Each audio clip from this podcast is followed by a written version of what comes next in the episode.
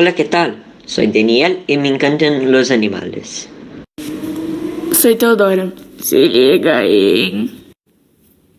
Soy Eric y me gustaría ser Roberto Carlos.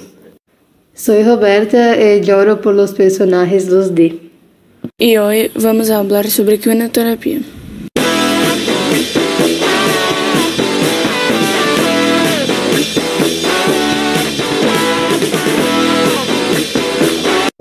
Ouvintes! Estamos aqui para mais um episódio de podcast sobre terapia com cavalos. Essa terapia é feita por meio de sessões com equinos para desenvolver o corpo e a mente de pessoas com doenças, deficiências ou questões emocionais. Essa terapia é recomendada para qualquer idade e uma sessão dura aproximadamente 30 minutos. Realizamos algumas pesquisas e o curso, no total, tem aproximadamente 98 horas de duração. Após as sessões, a pessoa ganha vários benefícios, como desenvolvimento mental e físico, melhor equilíbrio e postura, aumento da força muscular, além de estímulo da sensibilidade tátil e visual.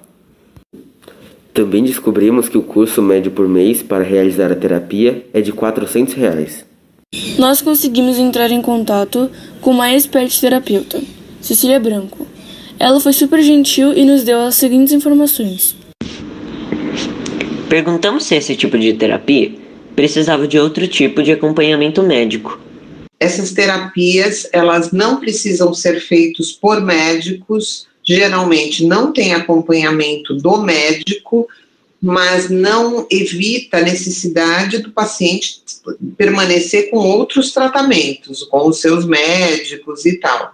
Então, é, não exclui os tratamentos médicos, mas não necessariamente os projetos eh, vão ter médicos acompanhando, mas podem ter fisioterapeutas, terapeutas ocupacionais e assim por diante.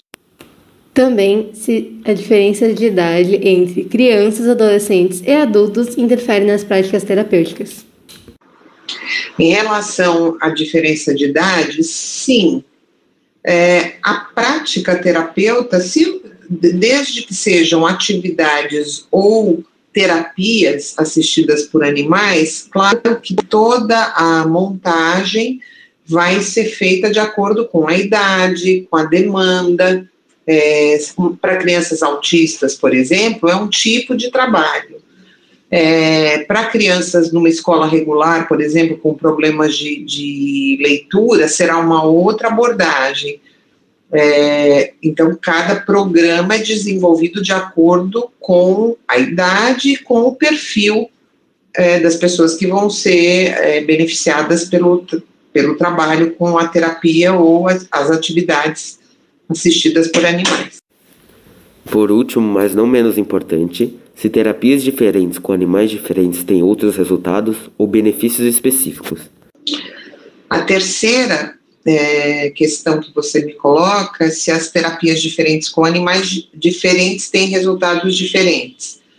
Tem, eu acredito que sim. Havia um projeto há muitos anos atrás, que até uma, uma veterinária que já faleceu, mas que começa com esses programas aqui no Brasil, é, ela trabalhava com pássaros, com papagaio, com Logicamente que são abordagens diferentes de cachorros, né? Os cachorros, eles são muito treináveis e eles têm muita força, né, para esses trabalhos, para atuarem nesses trabalhos. Então, por exemplo, se você trabalha com autista, ele eventualmente pode apertar o cachorro de um jeito forte, é, é, puxar o cachorro com um pouco mais de força.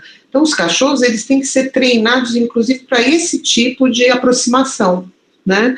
Então, se você pegar um gatinho, por exemplo, um passarinho, obviamente você não vai poder é, treiná-los para aguentar uma mão pesada, um puxão.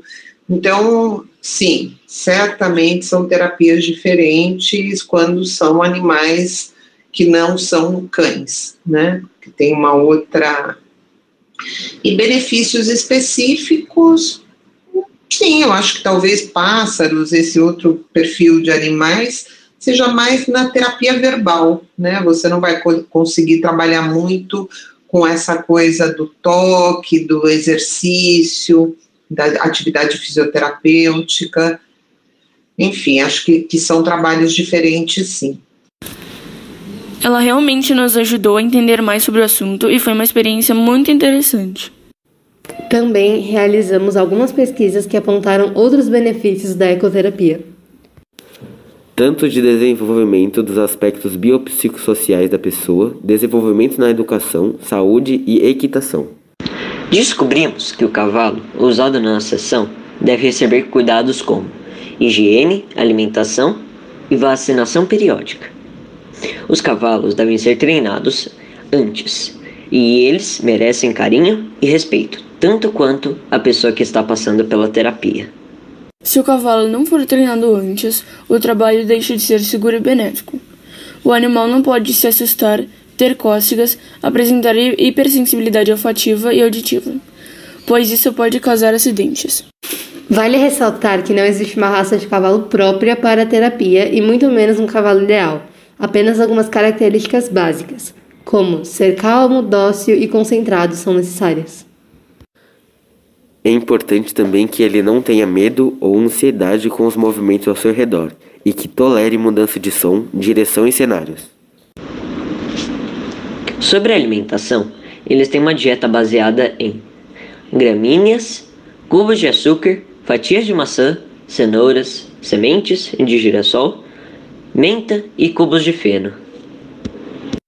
Agora, seu habitat. Podem ser encontrados em áreas mais desérticas, como a Austrália, e até em áreas mais frias. Eles também têm bons sentidos auditivos, pois conseguem reconhecer sons e vozes familiares a longas distâncias. Um fato curioso é que eles podem mover suas orelhas em 180 graus. Isso porque suas orelhas são compostas por 16 músculos cada uma. Eles são animais velozes, puro sangue inglês. Por exemplo, podem atingir até 60 quilômetros.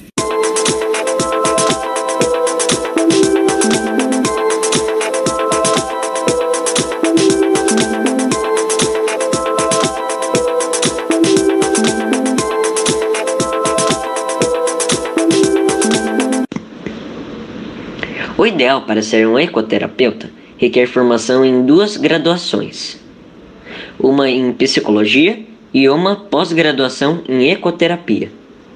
A faculdade tem duração de 5 anos e pós-graduação de 21 meses, com dois encontros semanais e tem, na média, 465 horas de duração. Um curso de ecoterapia individual custa, em média, R$ 1.800. Caso você seja um integrante das, de centros agregados à AND Brasil, você poderá ter um desconto de 100 reais. Já os integrantes de centros filiados ganham desconto de 300 reais. Outros profissionais que também podem exercer essa profissão são fisioterapeutas, psicólogos, pedagogos, psicopedagogos, psicomotricistas, terapeutas ocupacionais, fonoaudiólogos, profissionais de educação física, etc. O salário de um ecoterapeuta é, em média, de R$ 2.565. Esse salário não é tão alto para alguém que passa por uma formação tão especializada, mas a terapia geralmente é pública. Se alguém quiser fazer um plano particular, ele sai mais caro, pois não haverá outras pessoas juntos. Atualmente, a ecoterapia é mais cara do que antes por conta da pandemia e, por esse motivo, é uma terapia elitizada. Raramente, estudantes veteranos ou até ecoterapeutas dão cursos curtos de graça para pessoas necessitadas.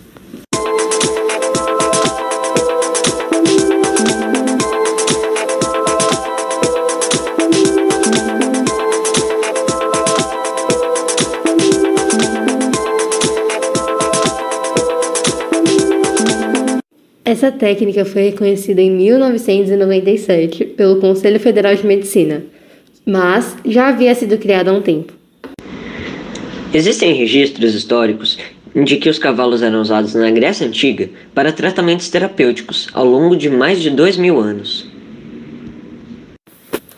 Ela se tornou mais popular após a Primeira Guerra Mundial, Os soldados que voltavam da guerra utilizavam essa terapia para se recomporem de traumas ou problemas psicossociais. O primeiro centro de equitação para pessoas com deficiência foi criado em 1967, nos Estados Unidos, após ser reconhecido e estudado por acadêmicos.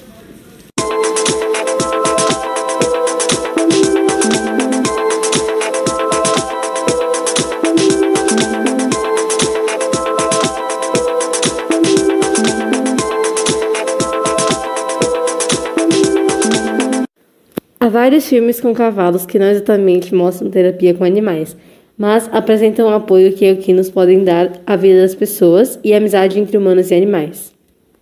Alguns exemplos são Entre Realidades, Black Beauty, Doze Heróis e Inseparáveis. Um filme muito famoso atualmente é Frozen 2. Em algumas cenas, a protagonista Elsa tem a missão de atravessar o mar monstruoso, mas não consegue sozinha. Ela tentava diversas vezes, mas falha. Quando está quase se afogando no mar, um cavalo mágico aparece e a salva. Ele, então, a ajuda na missão e segue a rota ao seu lado.